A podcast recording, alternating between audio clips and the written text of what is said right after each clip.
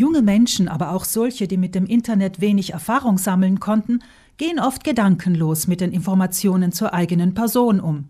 Jemand postet vielleicht auf Facebook ein Foto eines Freundes auf einer Party, dessen Blick und Gehabe einen hohen Alkoholpegel vermuten lassen. Oder eine Oma hat ahnungslos das Foto ihres badenden Enkelkinds gepostet.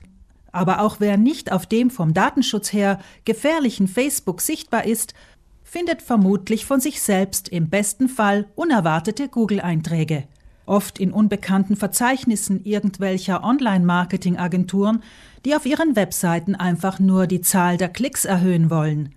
Die Geschäftsführerin der Verbraucherzentrale Südtirol, Gunde Bauhofer, erklärt, warum es wichtig ist, Google-Einträge über die eigene Person im Auge zu behalten. Das klassische Beispiel ist das Vorstellungsgespräch. Wenn ich mich irgendwo bewerbe, kann ich davon ausgehen, dass mein neuer Arbeitgeber nach mir googeln wird. Daher sollte ich das vorerst selbst tun. Wenn ich die Suchmaschine von falschen oder unvorteilhaften Einträgen über mich im Rahmen des rechtlich Möglichen bereinigen möchte, habe ich zwei Möglichkeiten.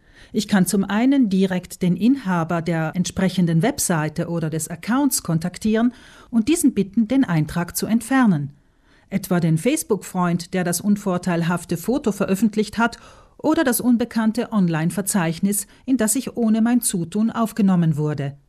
Letzteres klappt mitunter mit einer einzigen E-Mail an die Adresse des Impressums der Webseite, allerdings nur, wenn der Betreiber seriös ist.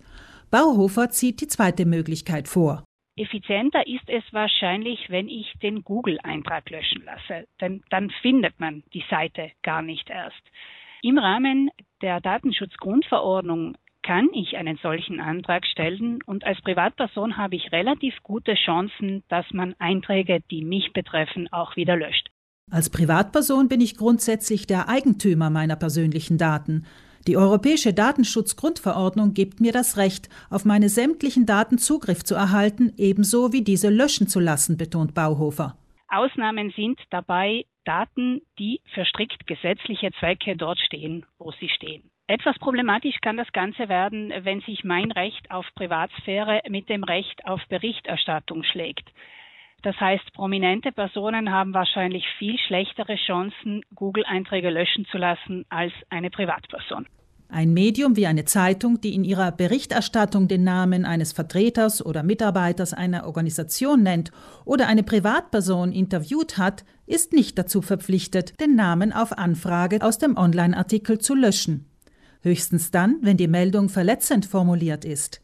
In den meisten anderen Fällen ist es einfach, einen Google-Eintrag löschen zu lassen. Wer den Vorgang Google-Eintrag löschen in die Suchmaschine eingibt, findet dazu die genaue Anleitung von Google. Hier kann er auch über ein Online-Formular seinen Antrag einreichen. Bauhofer? Dort müssen Sie dann genau angeben, wer Sie sind, was genau das Problem mit dem Eintrag ist, warum Sie diesen gelöscht haben möchten. Sie müssen noch eine Eigenerklärung unterschreiben, dass Sie auch tatsächlich berechtigt sind, diesen Antrag zu stellen. Und dann wird Google tätig. Leider weiß man nicht genau, wie lange es dauert, bis ein solcher Antrag bearbeitet wird.